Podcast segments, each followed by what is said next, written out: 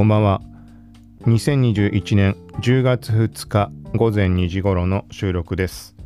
今回も SNS 関連の項目をメインとして、今回はゲームの話題はないかな。はい、そして写真絡みちょっと触れて、で、ここ数回で触れていたアンカーと Spotify の新機能、質問機能、投票機能、このあたりもろもろ把握できたところがあります。公式の正式発表が出ていたっていうところに対してちょっとね疑問を感じるところもあってそこを今回触れようと思います。で、プラスコメントの機能に関してはコメントしてくれた方いたのでそこでもろもろ把握ができたところありました。ありがとうございます。はい。ということで、このアンカーのその質問機能、Spotify 側で表示されて、まあ、リスナーとのやり取りができる、配信者視点にしろ、リスナー視点にしろ、まあ、気になる人はどういう状況か、どんな感じかっていうところ最後に説明ができればと思うので、はい。よかったら聞いてください。ざっくり先も9時、ちょっと読み上げます。まあ、Spotify とかアンカーの件は最後に話すとして、で、その他 SNS 関連だと、クラブハウスの新機能3種類あたりの話上がっています。そして Twitter のビットコインの投げ銭機能、この前触れたけど、これがメインアカウントを含む多くのアカウントに反映していました。まあ、どんな感じかっていうところざっくりこれも触れます。続いて Twitter のプロフェッショナルアカウント、今週導入開始。さらに、これも前回触れて曖昧だったところ、TikTok の NFT 展開。はい、ギガ人で記事が上がっていたので、実際に目を通しながらはい、話をしようと思います。さらに Facebook ライブの配信画面 UI、UX が変わっていたみたいな話。そして写真の話っていうのがアンスプラッシュのフォトコン開催みたいな話が上がっています。そして一番最後、さっきのアンカー、Spotify の質問機能という感じで今回触れようと思います。この番組は、コーキチ T が SNS テックガジェットの最新情報を独自の視点で紹介解説していくポッドキャスト。まとまらなくてもまとめ、聞くまとめです。倍速再生ながら聞きで情報収集に活用してください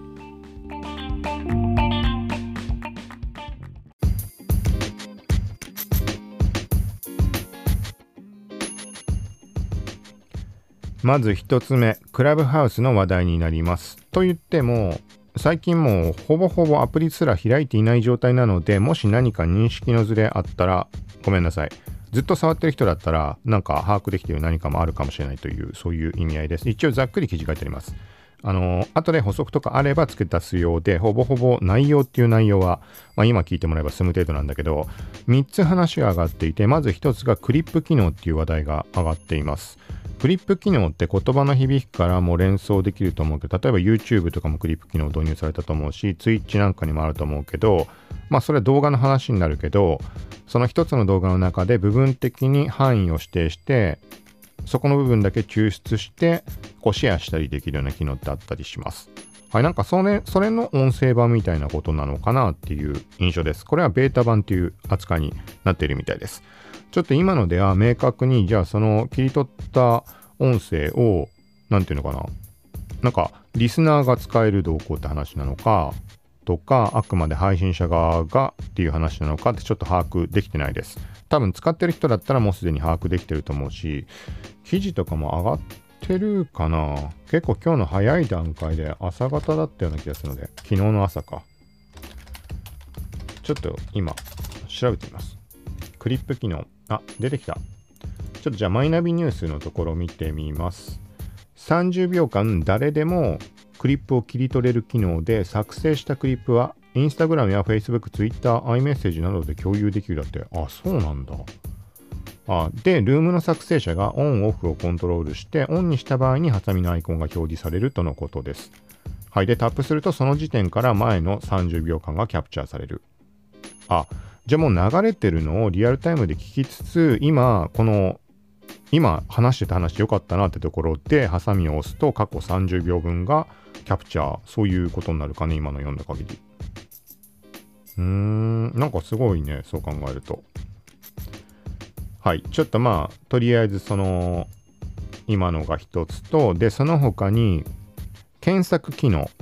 っていう話と、リプレイ機能っていう話題が上がってました。じゃあもうちょっとこのマイナビニュースの中から拾ってみます。えっ、ー、と、この検索に関しては、じゃあ未だに検索機能がそんなに充実はしていなかったってことか。もともとあんまりその何かを探したりっていうのはできなかった感じだったと思うけど、ユニバーサル検索によってアプリ内においてユーザーが自分の興味に従ってルームを探せるようになるっていう書き方をしてあります。普通にテキスト検索とか、テキスト検索っていうかテキストでマッチするってことなのかね、概要文とか。ちょっと元々の前提のところも把握というか覚えてないので、曖昧で申し訳ないけど、これはリンク一応貼るので、このマイナビニュースの記事。はい。で、そしてもう一つ、リプレイ機能リプレイは、まあ単純にアーカイブできるようになるっていうことかと思います。はい。リプレイズは、ルームを開始する際にオンオフを選択し、オンにするとプロフィールやクラブに保存されて、クラブハウスで検索対象になり、ダウンロードも可能になるとのことです。クリエイターはクラブハウスを通じて音声コンテンツを簡単に作成でき、発見の機会を広げて視聴者を増やしていけるという話です。はい。これはちょっとあれだね。なんかざっくり済ませるつもりだったけど、なんか、うーん、なんかその機能があるんであれば、クラブハウスを使うっていう選択肢を改めて考える必要があるかな、みたいなちょっと思いました。まあ、特に、まああれだよね、アーカイブ機能、まあ個人的にやるとすれば、一人で勝手に話す、その、まあ今聞いてもらっている聞くまとめのクラブハウス版みたいなそういう発想しか今のところはないんだけど、まあ、他の人とのやり取りがどうこうっていうのは、そういう機会があればそれはそれでもちろんいいけど、そうアーカイブで残せるってなるんだったらね、普通にポッドキャスト配信と変わらない感じで、リアルタイムで収録する意味も出てくるよね。まずそれ1点、配信者としては思ったところがあります。検索はまあそうだね、配信者側で何を同行するってこともないかもしれないので、まあ、なんかタイトル概要文、概要文っていう、そういう機能すらあったっけ？ちょっと覚えてないけど。はい。で、このクリップスっていうものに関しては、これも意味は大きいね。拡散してもらえるっていう音声に関して。この機能に関しては、例えば Facebook がサウンドバイツっていう機能を、あれは夏実装予定とかって話じゃなかったっけ？もう夏終わったよね。あ、特に終わってるか。どうなったんだろう？まあ、要はサウンドバイスっていうのは TikTok の音声版みたいな話になっていたので、うん、クラブハウスのクリップしてインスタとか Facebook とか他に共有できるっていうのとはちょっと意味合い違うのかな？それももしかしたらできるのかもしれないけど、どちらかというと音声を切り抜いて、例えば Facebook のニュースフィードっていうんだっけ、まあ、タイムラインにシェアするとか、そういう感じのイメージでいたんだけど、昨日アプリ、どっちだっけな？多分 Facebook 内の機能だったような気はします。うーん。そうだね。ちょっとこれはクラブハウスをもう一回見直す必要があるのかなってのはちょっと感じました。アカウント自体はまあそのまま残してあるから、ちょっとタイミング見てこれは試してみようかな。はい。まあ試したタイミングで何か気づいた点とかあればまた情報としてシェアはしようと思います。続いて Twitter ビットコインの投げ銭機能実装範囲拡大という話です。1回前か2回前にサブアカとかで投げ銭の機能の設定ができるようになっていたっていう話をしました。で、ちょっと細かいところは省くけど、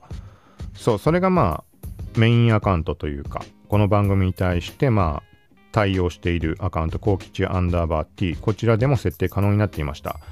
で、サブアカ、この聞くまとめ用に、えっと、配信通知用に使っているアカウントの方でも設定した、そのまんま、えっと、メインアカウントの方にも設定しました。ビットコインのアドレス、そのまま同じものを貼り付けて、パトレオンを設定してみたいな。なので、投げ銭自体はできる状態になっているので、まあ、別にあの投げ銭をしてくださいっていう言い方をするのはどうかなっていうか、別に投げ銭をしてくださいっていうの自体構わないんだけど、結局さ、機能としてビットコインとパトレオンっていう、誰がそれ使ってくれるんだっていうようなものじゃん。ビットコインはさ、そりゃ仮想通貨触れてる人だったら、そこから投げ銭してくれる可能性はあるとは思うんだけど、この前触れたみたいに、なんかビットコインの投げ銭機能がついたわけじゃないので、あくまでビットコインのアドレスをコピーして、自分で送金するっていう感じなので、まあ、とりあえず、あのー、見た目の確認とかも含めて、俺のプロフィールのスマホで行った時かな、ブラウザ版では出てない気がします。Android もちょっとわかんないけど、とりあえず iPhone で見た場合には出てました。で、これも閲覧者側の依存があるかもしれないので、要は、あのー、なんていうの？俺の方では設定をしていても、プロフィール見に行っても見えない人はいる可能性も、まあ、あるかもしれないです。はい。続いて、ツイッター。これは大きな話題だと思います。これもちょっと把握できてないんだな。一応ググってみようか。ツイッターのプロフェッショナルアカウントっていうものが以前話が上がりました。ざっくり言うと、インスタのビジネスプロフィールとかクリエイターアカウントみたいなあるじゃん。プロアカウント。ビジネスプロフィールと、ちょっと名称ちょこちょこ変わってるから、まあビジネスアカウントとクリエイターアカウントと選んでできるようになってると思うけど、個人アカに対して、まあ、どっちかって言ったらビジネスで使うようなくくりだね。そう、それと同じようなものって思って間違いはないと思います。はい。で、さらに他に以前上がっていたものだと何ができるかっていうところで、Twitter のプロフィールに補足情報、まあ、例えばビジネスの所在地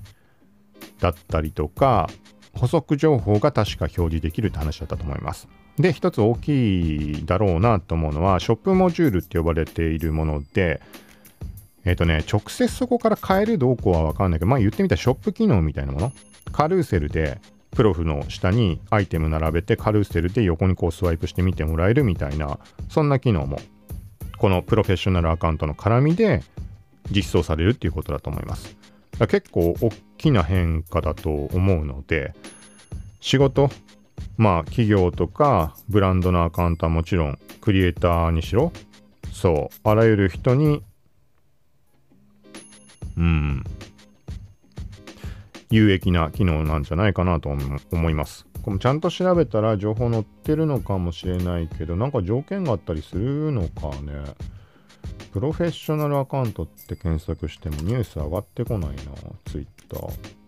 まだ日本で話題になってないってことかね、この件は。公式は一応発表はしていました。まあ今話したのが全体の概要としてそんな大きな間違いはないと思います。で、今週導入開始っていう話でした。エリア動向って話なんか上がってたっけなもしかしたらまたエリアの縛りがあれば日本はあの、まあ、対応できないとかってあるかもしれないけど、一応過去記事のショッピング機能っていう話題で取り上げた時の記事にリンク貼っておきます。後でちょっとここに情報を足すか新しい記事として書くつもりではあるので、はい。また詳細分かったら音声の方でも話はできればと思います。続いて、先日触れた TikTok が NFT 展開みたいな話、もう全然内容把握できてなくて、あの、まあ、適当な話になってしまっていたんだけど、今日になったらメディアの方で記事上がったりしていました。で、今回はギガ人に記事上がっていたので、こちらから、はい、内容をちょっとチェックしようと思います。TikTok が NFT 市場への参入を発表、ネットを騒がせた瞬間を所有できるとのこと。はい。ちょっとね、ざっと目を通したんだけど、いまいち把握できないんだな。まあ、いつも通り理解力に乏しいだけかもしれないけど。はい。まあ、何にしても NFT がいろいろ話題になっているっていうところで、TikTok も、まあ、その市場への参入っていう感じの話題です。複数のクリエイターが作成したコンテンツを NFT として販売する予定であることを明らかにしました。この書き方からすると、えっ、ー、と、みんなが一般ユーザーとかが販売できるとかそういう段階ではないってことかね。で、ちょっと下の方を見てみると、特定のね、そのまあ、アーティストだとか、クリエイターだとかの名称が上がっています。実際にここ書かれているのを読んでみると、10月6日には人気ラッパーのリル・ナズ X 氏。リル・ナズ X 氏？ナズってあのナズとは違うのかな？新しい人かな？ちょっと俺が持ってる人とは関係ないか。はい。と、TikTok クリエイターの、ちょっと読めないな、ルディ・ウィディングハム氏によるコラボ作品の NFT を販売する予定とのこと。その後もっていうところにいっぱい名称は上がっています。はい、人気アーティスト ×NFT アーティストのコラボ作品が登場する予定です。はい。あ、この後にちゃんと書かれてるかな。NFT 販売キャンペーンに関する公式サイト TikTok トップモーメンツ。これは昨日 Twitter の方でシェアしました。概要欄にも載せたかな、リアル。URL。はい。まあ、それが、そこの記載によると、うん、まあまあ NFT 展開しますっていう、そこの裏に背景にあるとこの説明をしてあるわけだけど、そんなあれかな、重要なことは書かれてないかな？うん、まあ、タイトルに入っていた TikTok ユーザーは TikTok がインターネットを騒がせた瞬間を所有することができますと記されていますとのことです。なんかちょっといまいちつかみどころがないんだよな。ここの今の文章に意味はあんまないのかね ?TikTok がインターネットを騒がせた瞬間を所有することができますっていうのは。単純にアーティスト側が出品するものが、まあ、何なのかってとこだけど動画だったりするのか写真だったりするのかとかっていう依存はあるけどなんか漠然とその響きを聞いた時聞いた瞬間思ったことそのネットを騒がせた瞬間を所有できるってとこからさもう全部今の記事の内容を忘れてもらって最初に見た印象だともう普通に TikTok を使っているユーザーたちがその動画自体を NFT 化できる。もしくはそれこそさっきみたいなさクリップ機能みたいなものかもしれないけどそう。っていう感じだとさまさしくネットを騒がせた瞬間を所有できるっていう意味合いとしてはなんかマッチするじゃん。まあ、そういうところでは今のところないっぽいです。単純に販売機能で、まあ、アーティストだとか有名な人たちのものを販売して購入することができますよっていう、ただそれだけおそらく。だまあ単純に販売プラットフォームの機能を備えるっていう感じかな。まあ、ちょっとあれだね。あまあ好きなアーティストのものが手に入る。そこに興味がある人は惹かれるところはあるんだろうけど、なんかちょっと、うん。他のプラットフォームで動いてるとことはちょっと違うかなっていう印象はあります。例えば Twitter の動きだったりとか、インスタに関しても、もう NFT 自体を販売する機能、あとはまあディスポに関してもそういう話は上がっているし、あとは全く別で NFT に特化した SNS、ナフタとかの話題もあるけど、まあ、そこに対して考えると、まあ、単純な販売だけっていう機能になってくるので、はい。ここもまあ、続報とか何かあれば、10月6日の時点で販売自体はするみたいな書き方多分してたよね、さっき。うん。ちょっと気づいた点あれば話しようと思います。続いて Facebook ライブの配信画面の UI/UX が変わっていたという話です。これもまあちょっと単純にあの配信をしようとした時に気づいたっていうだけで、あ、これは今回、今現在は別に Facebook ライブとか YouTube とかそっちの配信をしているってことではないです。はい。なんかね、まあどうなんだろうな。まあ最近触れていたからあ、ここが変わったんだなってちょっと見たら分かったので問題はないんだけど、時々触れているように、あの、あまりにも頻繁に変わりすぎて、もう分からないんだよね。頻繁に使っている人は把握できるかもしれないけど、で、名称も変わってしまったりとかさ。だって今だってさ、これみんなどうなのかわかんないけど、普通に Facebook ページを開いている状態で、どっからライブ配信するのとか、動画の管理どっからすんのみたいなのがわかんないんだよね。あのね、よくよく見ると左の方のメニューになんかメニューがあって、これもね、多分ね、結局飛ぶ場所はクリエイタースタジオなんだけど、クリエイタースタジオとは多分書かれてなかったような気がするんだよな。タップして飛んでみるとクリエイタースタジオっていうもう謎すぎる感じなんだね。まあ、逆に言えばクリエイタースタジオの存在を知らない人もいるんだろうから、まあ逆に分かりやすいのかもしんないけど、まあ謎。で、プラス、例えば動画の編集をしようと思った時も、なんかね、経路なのかタップする場所によって編集画面の見た目が違うんだね。なんかシンプル版が出てきちゃったり、概要、タイトルと最低限しか触れないバージョンのが出るときと、がっつりめちゃくちゃ触れるタイプのものが出てくるとき、がっつり触れるってのは本当にがっつり結構触れます。あの YouTube みたいな感じで、あの自動のキャプションオンオフにするとか、サムネイル設定はもちろんそうだし、別のページへのクロスポスト動向とか、自分で設定ができるシリーズとか、まシリーズとプレイリスト、まあ、プレイリストみたいな機能かな。2種類あるんだけど。とか、あとは動画のトリミング機能とかもあったりするので、そっちの詳細の編集ページに行けるときと行けないときがある。よくわからない、これが。例えば、クリエイタースタジオの公開済みの動画の一覧の時も、なんかね、そこから直接動画を編集ってやっちゃうとシンプル版に行っちゃうような気がするんだよね。で、対してタイトル部分を一旦 タップすると別ウィンドウで開くんだけど、そっちに行くと俺が求めている詳細全部設定できる画面みたいなよくわからない。本当に。そう。まあそんな中でも最近はそのライブ配信とかその動画の管理画面は触ったりしているので、まあなんとか、うん、把握できてるけど、本当これいきなり始めた人とかわけわかんないだろうね。俺も別の箇所になったらもう全くわかんないし、少なからず触れている画面なわけだけど、例えばショップ機能とかさ、広告画面とか、なんかどこをどう行ったら同じ場所にたどり着けるか、みたいな。どうなんだろう、これは。かといっても、あれだけ機能がいっぱいある中ね、なんかきっちりもう一回ちゃんとベースになるものを作って、もうこれで動かさないみたいなことも難しいんだろうし、さらに新機能も増えていくんだろうし。はい。まあ、みたいな、そんな感じです。とりあえず、Facebook ライブの配信画面はなんか、なんか変わってました。はい。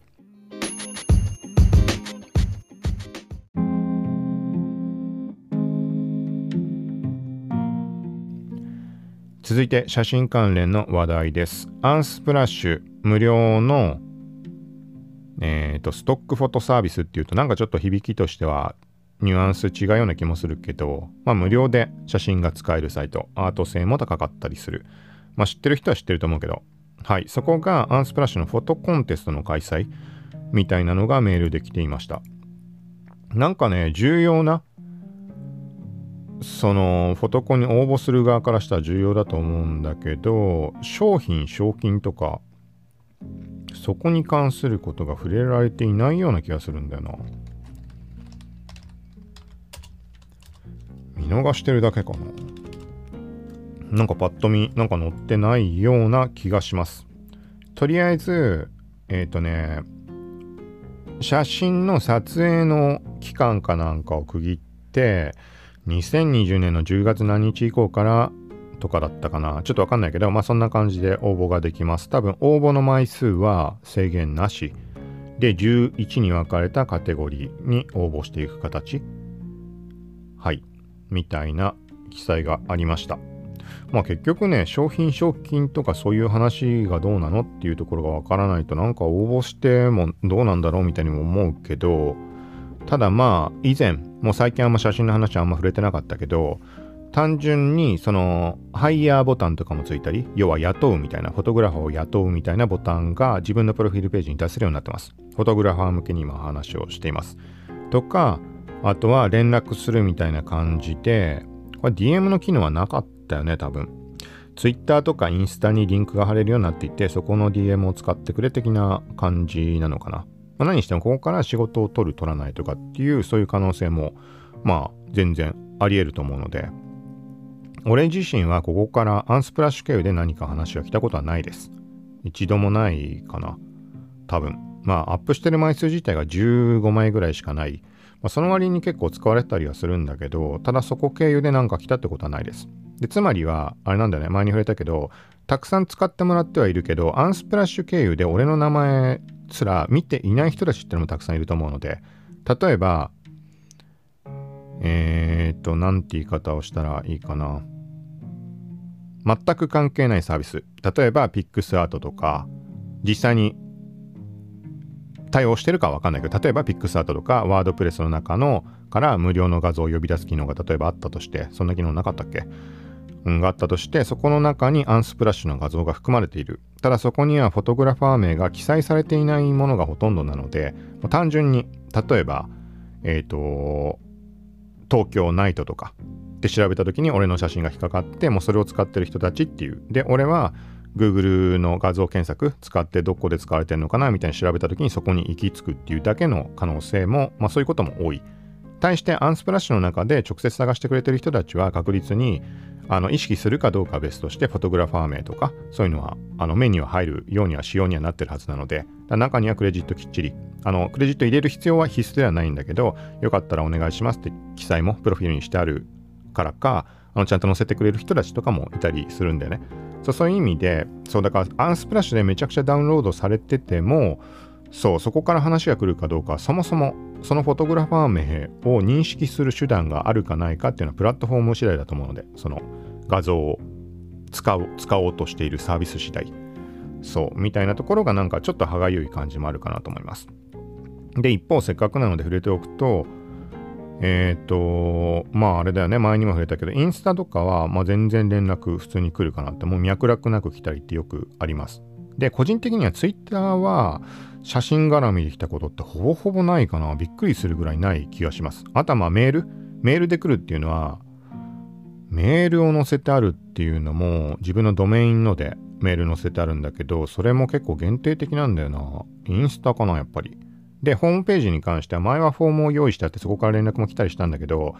あの、自動で、自動で送信してくるスパムがあまりにもひどかったので、なんかね、それの記載もした上で連絡する場合は、SNS の DM かなんかでお願いしますみたいな書き方をしてるかな。そう。その結果、多分インスタに行ってメールで連絡をくれる人たちもいるんだと思うんだけど、まあなんかそんな感じです。それ撮影依頼だったりとか、レタッチの依頼だったりとか、あとはまあ、あれだね、もうほんといろいろ商品提供とかそういう話もそうだし、まあみたいな感じです。で、対して、えっ、ー、とね、他のも一応上げておくと、500ピクセル 500px、はい、に関しては2回か3回だけど来たことある。DM 機能ってのが備わったんだよね。でもそこに DM もらってもさそれは分からんわっていう話なんだね。実装された直後ぐらいに2通ぐらい来たのかな。2通ってことないか。何通かは来てるけどそのうちめちゃくちゃこれはもったいないことしたんじゃないかって思ったのが前にも触れたけどそのソウルライター。そう。そのソウルライターっていう有名なフォトグラファーもう亡くなってしまってると思うけどえっ、ー、となんかあれだ。渋谷でさソウルライター展とか開催されたりして NHK の特番で写真使わせてくださいみたいな話があって2枚。一番冒頭部分で使われたりしたんだよね。そうがあったりとかして、まあ、個人的にも好きだしだから似たような写真を撮るようにしたりとかっていうところもあったしもともとなんかそれっぽい写真を撮ったりとかっていうのもあったんだけどそう。とにかく、まあ、そのソウルライターっていうフォトグラファー有名な方がいてでなんかね DM 来てるなって500ピクセルに。で見てみたらどこだっけなイタリアじゃないしどっかわかんないけどそういうところの雑誌だよね写真の雑誌。じゃあ多分写真の雑誌だったような気がするな。ちょっといくつかの話はごっちゃになってるけど。まあとにかくソウルライタースタイルの写真の撮り方みたいなその記事というかそれを書いてもらえないかみたいなそこに興味はないかみたいな感じだったんだよね。そうでそれもメール気づいたのが1週間か10日過ぎちゃってたのかな。そう。でそれ見た時なんかさ英語わかんないけどさそれはやりたいじゃん。好きなフォトグラファーのことだし。と思って DM 返したけどまあそれ反応がなく終わってしまいましたみたいな。なんかその当時の話だとさなんかいたずらで送ってきたのかなみたいな一瞬頭に浮かんでそんな話もしたかもしれない。まあいたずらで送らないよね多分そんな話。なんかよくよく考えてみたら。しかもそれがさ、ツイッターとかインスタとかであれば、なんかわけわかんない流れでそういうことをしてくる人間もいるかもしれないけど、500ピクセル上でそれをいちいちする人っていないと思うし、相手のプロフとかもちゃんと一応調べたりもしたんだけどさ。はい。まあなんかそんなことありました。その他にもう一件、なんかね、インタビューの、インタビューの、あれ？あれは違ったっけな？メールで来たんだっけな ?500 ピクセルか普通にメールだったかどっちかわかんないけど、えっ、ー、とね、なんだっけな？何の話だっけな？あれ？それがソウルライターでもソウルライターじゃないな。なんか、なんかね、でもまあ、その、夜の街の写真とかそういうタグに関して質問項目ずらっと並べられて Excel かなんかみたいなので送られてきてみたいなことやったこともあります、それ。はい。まあとにかく、まあアンスプラッシュっていうのは個人的には思い当たることはない。まあ連絡来たことはないと思うんだけど、そういう可能性も秘めてると思うし、まあそういう意味合いではこのフォトコンを応募して、当然入賞とかすれば大々的に取り上げられるんだと思うし、うん、なんかチャンスは秘めていると思うので、まあ応募しないことにはね、当たり前だけど、入賞することもありえないので、まあ実際ここ見てみると、なんかすごいさ、大きいブランドとか企業とは当然提携していろいろ動きがあると思うので、今各カテゴリーのところにも、なんかサンプル画像みたいに並んでいるんだけど、そこにもなんか名称いろいろ多分なんか、例えば Airbnb、Air Airbnb、Airbnb だっけ？あれ？はい。とか、あとは、なんかさっき有名なところあったっけな？防具とかもあるし、ファッションカテゴリー。ライカ。とか、まあなんかそんな感じなので、ナショナルジオグラフィックとかもあるね。うん、まあなんかそこに書いたのが何を意味してるのか今把握せずに言ってるけど、はい、まあ、何にしても多くの人の目に、めちゃくちゃ多くの人の目に留まるはずなので、もしアンスプラッシュ知らない人ってのいたら写真やってる人で、まあ、とにかくこれはやってみる価値はあると思うので、はい、よかったら概要欄リンク貼ってあるのでチェックしてみてください。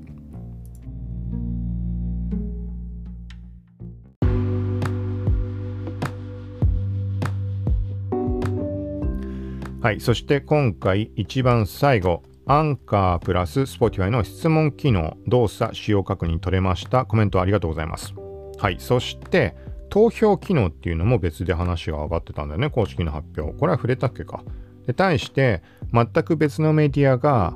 そこに触れていて、そこの記載を見てもよく意味がわからないみたいなことがありました。はい。まず、質問機能に関して、えっ、ー、とね、前回の配信第666回も質問項目を設定しました。で、これは Spotify のアプリ上で見てもらうと、えっ、ー、とね、配信の概要文の下に Q&A って項目が今新機能で追加されているのでそこに表示されています。で、質問内容今回書いたものが死ぬ間際に死ぬ間際に何か一つだけ食べられるとしたら何を選びますか？という質問を入れました。がまあ第666回の中で触れたんだけどその死ぬ間際死に際飯みたいにタイトルをしたんだけど、はい、ここにコメントいただきました。ありがとうございます。で、これそう、えっ、ー、とね、このコメントをしてくれた方の名前を見る限りは、あのー、まあ、名前は出しちゃって問題ない方だろうっていうのは思うんだけど、一応前回、の中ではそう名前を出していいか悪いかっていうところがまたあれだよねってとこでとりあえず今回はあの名前は読まないようにするのでもしよかったらコメントしてくださいっていう話をした上でだったので名前は一応捨てる形にさせてもらいます。特に深い意味はここはないんだけど。そう。でただしこれは前回触れたっけな？ピン止め機能っていうのがあってピン固定。でこれはちょっと今回ピン固定はさせてもらいました。なのでえっ、と、そうだな、どういう言い方をしたらいいかな。つまりは、その第666回の質問項目の下にピン止めされた返信ということで、えっ、と、2人の方からコメントをいただいたんだけど、これは固定で表示されてます。これは他のユーザーからおそらく可視化されてるってことだと思うので、おそらくというか、そりゃそうだよね。そうなので、もし万が一、まあ一応そこも想定した上で一番最後に話を回しているんだけど、もしそれはなんか、そのさ、ユーザー名とかも出ているので、見られ他の人に見られちゃ困るとか、そういうつもりじゃなかったとか、万が一あったら、これは自分のアカウントからだったら削除はできると思うので、はい。まあそういう形で捉えてもらえたらと。はい。で、一応、この死に際、死ぬ間際に何か一つだけ食べられるとしたら何を食べます、選びますか？はい、一つコメントいただいたのが、こんにちは、いつも聞いてます。私が死ぬ間際に食べたいものは、山崎製パンのロールケーキ風菓子パンのロールちゃんです。そう。で、これね、えっとね、ロールちゃんって聞いて、頭に浮かんだものはあったんだよね。で、一応ググってみました。そしたらまさしくそれだった。多分それだと思うんだよ。なんかあの耳が長いやつだよね。耳が長いやつって言い方で。あれかわかんないけど、あのなんかクリームが中に入ってるような、そうか、そういうこともあるかっていうのをちょっとふと思って。なんか昔からそういう話って本当に相当昔から本当に友達とかそういうのとちょこちょこなんか話をしてたんだよね。ただその時に、あのね、デザート方面の方に頭がいったことなくて、で、これを見てロールちゃんって言われて、ああ、そっか、デザートもあるのかってなるとまた悩み始めるよね。おそらく個人的にはうん。まあ、デザートじゃない方を選ぶとは思うんだけど、なんかこれ見たらなんかあれだね。なんか種類があるんだね。今ググって見てるんだけど。あ、期間限定ってことか。期間限定アップルカスタード、パンプキン。そしてデフォルトのだとホイップクリームとチョコクリームってことかな。あんま食った記憶ないけど、でも、ここ数ヶ月の間になんか食った記憶あるの俺が買ったわけじゃないと思うんだけど、はい。なんか久しぶりに食ってみたいね、これも。そうか、最後に選ぶものってやっぱり人によってだいぶ違うんだなっていうのはちょっと感じました。デザートだったら何を選ぶんだろうなあー、でもなんかしばらくなんか食ってないけど、あの、なんつうんだっけ、生地が硬いシュークリームあるじゃん。あれかなあれが食いたいかなデザートだったら。でもなそりゃなんか濃厚なチーズケーキとかもうまいし、チーズタルトだってうまいだろうし。うん。ちょっとロールちゃん、久しぶりに食ってみようかな。なんか山崎製パンのパンは割と食っ割となんか食ってる記憶あるけど、これもう自分で買ってってことじゃないかもしんないけど。うん。はい。ちょっと食べて確認しようと思います。最後、死ぬ間際の候補に入るかどうかっていうのを確認してみます。はい、コメントありがとうございました。続いて、コーヒーですかねっていうふうにコメントいただきました。これはね、これもさっきのデザートとの話もそうなんだけど、なんかね、個人的には飲み物っていう発想が浮かばなかった。でもここで飲み物コーヒーって上がるってことは、それだけコーヒーが好きってことだよね、きっと。でもそれもあえてってこともあるのかな。わからないけど。うーん、そうだな。これが飲み物も個人的にはさっきの話と一緒でやっぱりデザートでもなく飲み物でもなくなんか普通の食べ物っていう発想になってしまうんだけど飲み物って考えると何だろうね。これもまた悩ましいところだね。何か一個だけ最後に飲む。どうなんだろうな。酒を選ぶのかな。コーヒーに関してはめちゃくちゃ毎日本当にたまに触れてるけど1日の飲み物って8割コーヒーなんじゃないかっていうぐらいコーヒーしか飲まないんだけど、別に、でも別にコーヒーが好きってわけではないんだよね。なんかもう本当に前回の今回触れてる件の流れでもさ元を正せば前回のその少なからずダイエットとかそういうところは絡む話になると思うんだけどそのたまに言ったみたいにダイエットってもう生涯っていうところの話 テーマ人生のテーマみたいになっててダイエットしようとしてるかどうかは別として最低限少なからずどこかで意識はしてるものなんだよね。そうでコーヒーってのもダイエットを理由にめちゃくちゃ飲むようになった。体には全然良くないと思うんだけどそうコーヒー飲むとね体重が増えない。とかちょっとめちゃくちゃな発想なんだけどそうそんなところで多分飲み始めて習慣化したみたいな感じだと思います。うーん。そうでもなでもこれだけ飲んでるってことは最後に飲みたくなるのかな？でも最後の最後の瞬間の以前に直前に飲んでるがねそうなると。うんまあなんかさ前提条件が難しいけど。例えばもう1日2日さ眠っちゃっていたままで最後の瞬間に目が覚めた時に何か一つ食えるとしたらって話なのかとか、まあ、言ってたらきりはないけど。ちょっとこれはもう一回考え直す必要があるかなって思い始めました。飲み物デザート。はいということでそう。あそっか無駄に伸びたね。無駄にっていうかまあこれコメント自体はありがとうございます。本当にいろいろ確認も取れたので。で実際に何が確認が取れたかっていう話ちょっと移行しようと思います。まず、このコメントをもらったこと自体は全く気づきませんでした。前回の配信で触れたけど、じゃあ果たして通知が来るのかどうかっていうところになるんだけど、えっ、とね、通知来てない気がするんだよな。そもそもなんかお休みモードみたいのに iPhone してるので、上から通知がは出ないようにしてます。でも、なんか、なんつうんだっけ、ロック画面じゃないし、なんかどっか行くと多分過去のやつは遡って見られるわけだけど、さっきざっと確認したけど、見当たらなかった気がします。これは明確じゃないです。で、なおかつ、今のは iPhone、スマホ自体の話になるんだけど、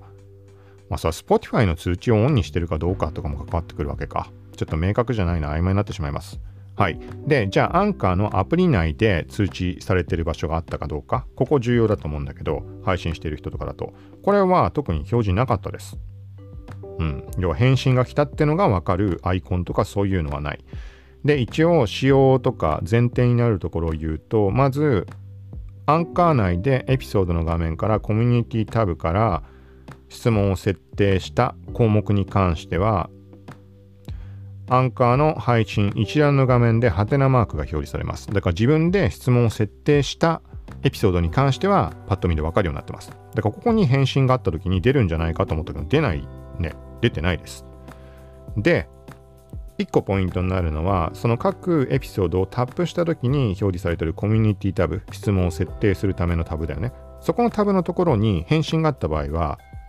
白か色ちょっと覚えてない。なんかね、丸がくっつきます。コミュニティっていう文字の頭に。だから、返信があった場合は、エピソードの画面にまで行けばわかる。返信があったかどうかっていうのは。ただこれってさ、一覧画面で出ないとどうにもならないよねっていう話をしたんだけど、まあ、つまりまんまの状態です。まあ考えるにアンカー内の通知のベルアイコンのところにもそのコメント返信がありましたっていうのは出ないし一覧画面でも出ない。だから分かりようがない。今回はさね、まあ、こういう機能ついたのでよかったらお願いしますって特に前回はちゃんとはっきりと言ったのでそうもしかしたらと思ってチェックをしたから分かったっていうところじゃないとこっちで質問したさ配信を全部順番にタップして見ていかなきゃいけないっていうちょっとこれはきついよね。なんか例えば1週間に1回とかの配信だったらさまあいいけど毎日今特にこの最近のペースだとやってるしちょっと調べきれない。だから抜けが出てしまう可能性は大いにあるんじゃないかなと思います。でプラス配信頻度に関係なくさ蓄積して例えば数年とかやった場合にさ合計で何百回になっているっていう番組もあると思うしで今の時点からさ毎回例えば質問機能を使っていったとして数年後ってなったらもうチェック無理だよね。そうこれはまあ使用的な抜けというところなのか、まあ、バグってことなのかちょっとわからないけどなんか改善なりしてくれないと使い勝手は相当悪いなっていう感じでせっかくのコミュニケーション取れる機能なのに、うん、残念かなっていうのは感じました。はい。であとはじゃあ一応もうちょっと言うとでアンカーの中でピン固定ができるようになっていて今回2つコメントをいただいたのでピン固定させてもらいました。でアンカー内ではねまずねえっ、ー、とね質問の下のところにピン止めされた返信としてカルーセルで見られるようになってます。今回はだから2件いただいて2件固定したので2件このスワイプ横スワイプして見られる感じ。でさらに下に合計で何件の返信があったかっていうのが出てここに縦並びで、えーと、コメントの内容とコメントを投稿した人の、えーと、アカウント名って言い方かな。そう。今回あえて伏せたって言ってそこが出るようになってます。でタップするとなんか個別のページにも飛ぶのかな。まあ、ここはちょっとあんま言葉で言ってもあれだと思うので、まあ、配信者のアンカーのアプリ内で見られるのがそういう感じです。で、続いて Spotify 上でどう表示されるかっていうのは、これは誰もが確認できるっていうところになるので、見てもらうと分かると思うんだけど、まあ、666回になります。今回のコメントもらったのは。まあ、さっきも触れたけど、その配信のページに行くと、ちょっと下のところに概要文、もっと見るとか出てるところあるので、それタップするとまあ広がっちゃうので、タップせずにそのまま下見ると Q&A っていう項目出てます。で、そこに質問文。で、その下にピン止めされた返信として、横スワイプでここ見られるように、ここにも表示されているので、はい、みたいな感じの仕様になっています。はい。で、これが質問機能、Q&A 機能ってことになると思うんだけど、何やら Spotify の発表によると、投票機能に関しても話が上がっていました。で、投票機能なんていう項目は見当たらないっていう話をしたんだけど、なんか時間経って反映したとかがあるのかな？ちょっと今一応アンカーの管理画面開いています。昨日とかで見た時点では、まあ見当たらなかった。そう。だからなんか反映待ちなのかなと思いつつだったんだけど、質問機能なんてない気がするけどなちょっと待ってください。ないね。質問、投票両方ないです。で、まあ、公式のアナウンスに対して、どこかのメディアが記事を上げてたんだよね。そう。で、その記事を見てもよくわからないっていう。ちょっとじゃあ、公式の PR タイムズで上がってるリリースを見てみます。リリースの内容を転載して多分ニュースサイトとかも載せたんだろうからね。なんかね、謎のことを書いてあったんだよ。ちょっと読みます。注釈が入ってるものとして、ちょっとそのまま読むと、Q&A 機能と投票機能は Spotify のスマートフォンアプリでご利用いただけます。ブラウザやデスクトップアプリでは表示されません。これはあくまで表示側の話です。はい。だから Spotify のアプリ上。そしてクリエイター側に関してアンカーアプリかブラウザ上で Q&A 機能を設定できます。で、ブラウザで Q&A 機能自体は見当たらないっていう話。アプリから俺はアンカーでやってます。はい。で、Q&A 機能って言ってのは質問機能。今回まさしく回答をもらった質問機能イコール Q&A 機能です。で、もう一つ実装したっていう投票機能に関しては、現時点ではブラウザ、カッコ日本語未対応での、でのみ設定できますってなってるんだよね。謎じゃない。まず、現時点は、ブラウザでのみ設定できますっていう文章、カッコの中の書いてあることは抜きとして。で考えると、ブラウザで設定できるんだと思うんだけど、まあ、設定できません。とりあえず。で、さらに じゃあなんでできないのって話を考えたときに、その、現時点ではブラウザ、カッコ日本語見たいよって書かれてるから、これがね、捉え方また難しくて。現時点表示されてないからそういう捉え方をしてしまうんだけど、日本語ユーザーには対応していない。つまり、あの世界統一で発表している内容を日本語版にしただけだからこういう書き方になってるだけなのかなっていうのがまず1点そうそれならさ使えないのは納得じゃんそうでもなんかね一部のあの有名な番組とかに関して触れてるところでは投票機能についてなんかスクショみたいなの載ってるんでね。でもこれはそういう一部の人だから使えるってことなのか、なんかよくわからない。繁栄遅延っていうだけなのか。そもそも日本語見たようが謎だよね。なんていうの？日本語見たよってのはもう一つ別の捉え方をすると、その機能を使う時の文章とかが英語になっているとか、そういうこととも捉えられるし、だそう考えると単純に機能がまだ反映、遅延していて、使えない状態っていう、そういうことになるかもしれないし、まあ、現時点ではちょっと、うん、答えはわからない感じです。そう。なので、まあこれもちょっとしばらく様子見して、人によってはだから使えてんのかね？どうなんだろうね？Q&A 機能もこれ便利じゃん、めちゃくちゃ。それこそ2回前かなんかでがっつり。なんかほら、何かしら新機能が来るんじゃないかって話をした中で、投票機能とか前から上がったから、なんかいろいろコミュニケーション取るにそれこそいいよねっていう話。ただこれもあれかね、回答者が誰が回答したかって分かる仕様なのかな？そういうわけ、投票は Twitter とかも考えてもそんなことなさそうな気がするんだけど、そうだから今回、前回、今回で懸念事項として名前を出してしまっていいものかっていうところで今回、まあ、あえて伏せさせてもらったわけだけど、そう、そういう意味合いで、その投票機能だったらさ、自分が誰かってのを知られることなく回答することができる。だったら反応しますよっていう人も中にはいるかもしれないし、そう、そんなところで、うん、使えたらいいなとは思うんだけど。はい。という感じです。まあ、これも何か把握できたら、また別途話できればと思います。まあ、何にしても、でもこの今回のその質問機能に関しても、これはいろいろできることあると思うので、うん。大してだからあれだよね、前回も言ったけど、Spotify のアカウントがどういう存在かっていう人にと、人それぞれなんか感覚違うんだろうなっていうのがあるから、個人的には別になんか、なんつうの？見られて困るというか、ことはないし、あのー、気になる番組があればコメントもしたいっていうのも、したいって言い方おかしいかもしれないけど、そう。あとは単純にさ、プレイリスト作ってあるものとかの存在だってあるわけじゃん。それだったら他の人に可視化できるとか、そういうところもあるわけで、個人的にはまあ別になんか、むしろ他の SNS と同じ並びでのくくり、まああんまり、なんつうの、積極的にそこを使う人っていないのかなっていう感じがあるから、まあどんなもんかなと思います。個人的には他の並びと同じ感覚ではいます。だからちょっと思ったけど、これ、あれだよね、Spotify ってすごいいろいろ可能性あるよね。その SNS 的な意味合いで考えても。もうちょっと自分の表現できる機能、あんま盛り込んでみすぎてもめちゃくちゃになってしまうかもしれないけど、簡単に一言残せるような、それこそ Twitter っぽいような機能ってあったって悪くないのかもしれないし。とか、逆に、ポッドキャストの配信者からしても、そのデータが取れるわけじゃん。そのオーディエンスのデータ。例えば性別、年齢層だとかさ。それが表示されるっていうのは結局 Spotify のアカウントのからの判別でアンカー側に出ているわけで。ってなるとなんかいろいろさ、その広告方面にしたってそうだし、ビジネス展開的なところを含めても、なんか他の Facebook、Twitter とかそういうところに並ぶ要素があるというか、うん、なんかそういう可能性すごい秘めていそうな気がして、今後の動きっていうのもいろいろ注目かなっていう。だからそれこそあれだね、ビデオポッドキャストの展開とか来たら、なんか結構流れ一気に変わるのかなともちょっと思ったりするけど、要は前から言ってる YouTuber に対して Spotify 的な、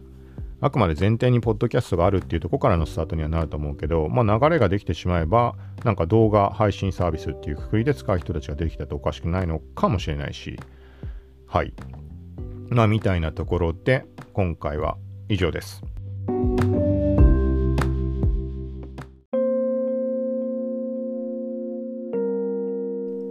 はい。ということで、今回すでに目次は一応並べてあるので、一通り、えーと、気になったものあれば、関連リンクなんか飛べるようになっているはずです。はい。で、あとは、あとはってことないか。あ、一応、あれだ、前回触れたところざっくり触れると、バッキー、もう、もう、あの、無料期間終わってしまったはずだけど、あれ？もう終わったよね。多分24時で終わったんだよね。結局、バキドっていうのが、馬起動を全部見ました。馬起動を途中までしか読んでなくて、漢字で書かれてる馬起動。最新の相撲の回っていうのは、本当に頭しか今回読めなかったけど、その先無料対象じゃなかったので、そこでストップしたんだけど、馬起動はあれだね。えっ、ー、と、まあ、このぐらいは言って大丈夫だと思うけど、武蔵が登場する。言っちゃダメなのかな？言っちゃったからいいか。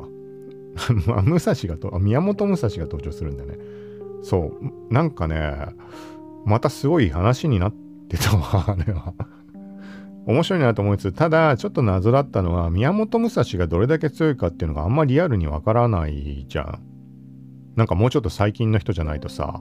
伝説的な存在として言われても、そ、そこが、まあ漫画の中ではすごい描き方がされては、とにかくめちゃくちゃな強さっていう描き方されてたけど、なんかさ、全底にあって、あ、武蔵って言われたらそらビビるわみたいな感覚が俺の中ではなかったので、うん、なんか見ていくうちになんかそれだけ恐ろしく描かれるような存在だったのかなって逆に歴史の方を調べたくなったかなみたいな、なんかそんなところがありました。はい。まあ一番最後完全な余談だったけど、まあとりあえず、そうだな。まあ漫画関連に関しても無料のやつね、いろいろ見逃してるものがあったので、ワンピースのもう終わっちゃったのかな。あと、あとあれは何だったっけ？ゴールデンカムイかなんかもちょっと前無料ってあったね。多分20日ぐらいでまとめて終わってしまったものがあって、ちょっと今回バキを見た時に、まあこれせっかくだから無料で出てるタイミングってのは読まなきゃダメだなってそう思ったので まあそういう情報もまた目についたものあればシェアしつつ自分でも読んだら感想も、まあ、最後の方にこういうタイプの雑談っぽいのは加えていこうかなって最近そうしているので。はい。ということで最後までありがとうございました。はいまあ最近の流れで、まあ、毎日できるようにっていうところでやっているので、また明日からも配信すると思うので、今回初めて聞いた方で気になった方よかったらフォロー、購読などお願いします。まあ、そうじゃない場合も聞くまとめ、耳辺の聞くまとめとだけ覚えておいてももらえると、調べたり、ググったりとかした時いつでも戻ってこられるので、聞くまとめとだけ記憶しておいてください。はい。で、実際あれだ。あの、なんかランキングに関してもこれ以上はもういかないだろうってとこがちょっとだけ、もうちょっとだけ上に行きました。かといって別に再生回数はなあの上がってないんだよね。その頻繁に配信する分さ、分散はやっぱりされてしまうので、なんかよくわかんないなってところもあるんだけど、ただランキング上位とかに行くことによって露出度は圧倒的にまた高まるはずなので、なんかその聞いてもらえるポイント、最新回じゃなくてもさ、古いところ遡って聞いてくれてる人とかもいるんだと思うし、うん、あんまちゃんと見てないけど、古いところも数値は増えていってる気がするので、はい。まあ、この辺りもいろいろ試した結果というところは、はい、こんな形で、まあ、シェアしていければと思うので。はい、ということで、よかったらまた明日も聞いてください。さようなら。